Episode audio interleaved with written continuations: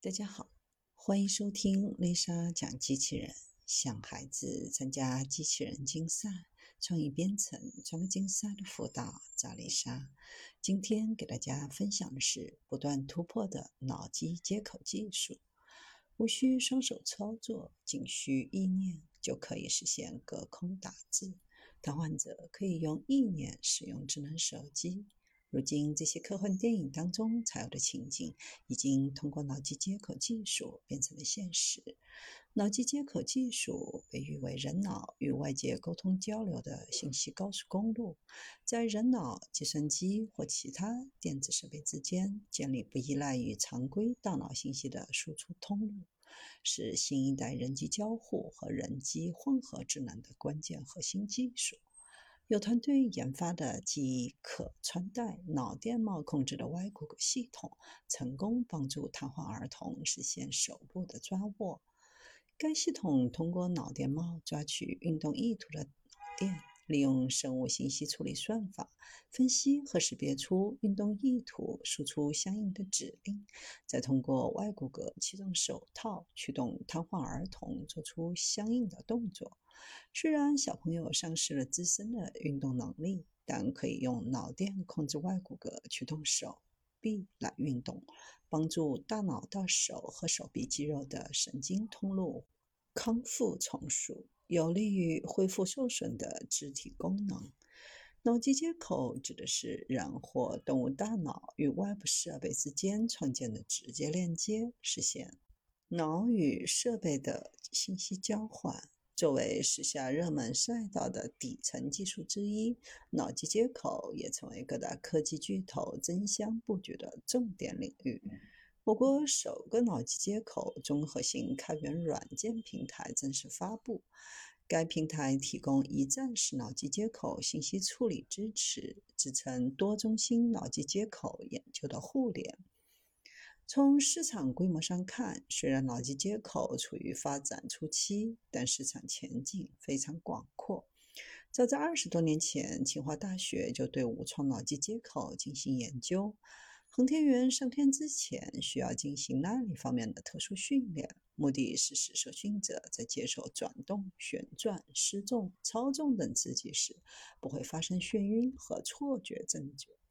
在太空环境适应训练当中，训练最多的是离心机，因为离心机高强度的刺激训练，在训练中人常常会来不及喊停，就陷入眩晕。团队负责在离心机实验环境当中检测受训人的大脑意识状态，通过脑机接口系统来分辨受训人是否清醒。这种基于脑电状态来评价人的精神状态，并基于用户需求给予特定反馈的技术，形成了多种应用。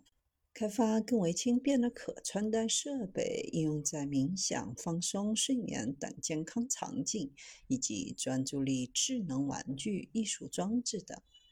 二零零六年，美国布朗大学的团队完成首个大脑运动皮层脑机接口设备植入手术，使肢瘫痪的病人能够通过运动意图来完成机械臂的控制、电脑光标控制。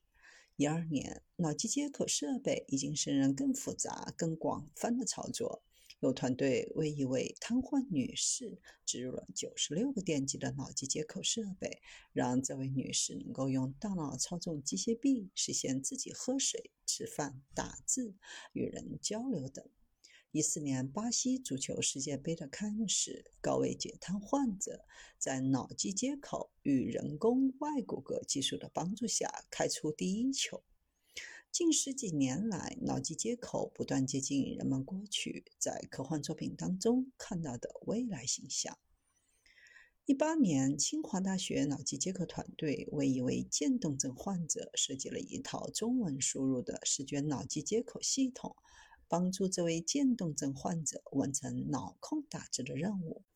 这套系统基于稳态视觉诱发电位技术开发，原理是通过一定频率闪烁的目标对实验者的眼睛进行刺激，再根据大脑视皮层响应的特定脑电信号来判断实验者看到的是哪个闪烁频率的信号，进而通过脑电算法解码成相应的操作指令。在脑机接口的研究范式当中，稳态视觉诱发电位技术具有短交互。高准确性、安全性高、用面更广等优势。如今，这一技术已经在车载、医疗、智能装备、元宇宙等重要行业走向应用。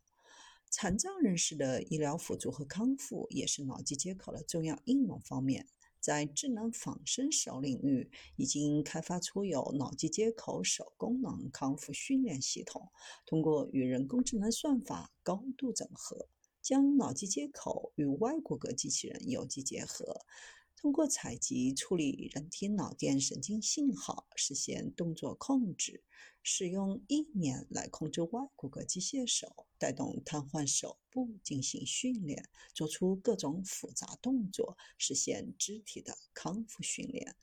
这项应用对于运动技能衰退的中老年人、脑血栓引起的运动障碍、中枢及外围神经病变患者、截肢、移植、皮肤移植等造成的感觉功能障碍的人员都有一定的帮助，能够让大家重获对躯体的掌控，重新自信地面对生活。基于稳态视觉诱发电位技术。不同于传统的手柄、手势、语音、眼动等技术，可以不依赖于肌肉和外周神经，直接与外部设备和环境建立交互。根据沉浸感，可解放双手，通过脑电信号就实现所见即所得。脑机接口设备主要采用。脑电采集设备、BCI 芯片、处理计算机以及数据集处理算法、操作系统级分析软件、外部嵌套设备等，采用电极帽、微探针、微电极、BCI，需要实现脑电信号的预处理、信号通讯，甚至部分信号处理环节。目前对脑信号的模拟和写入还了解不充分，脑机接口活动还没有实现完全的闭环。目前整个脑机接口产业链发展还处于初期阶段，上游设备尚未实现标准化量产，自研 BCI 芯片和算法成为核心技术壁垒。BCI 芯片高门槛体现在。模拟电路的设计挑战大，低功耗要求高，以及同时具备无线能量传输的无线通讯技术。无线通信能力将是脑机接口芯片重要的功能模块。基于低功耗、低延迟的牙私有协议 （UWB） 技术成为主流备选方案。脑机接口市场的打开，将为商用芯片、通讯 IP 打开全新的市场空间。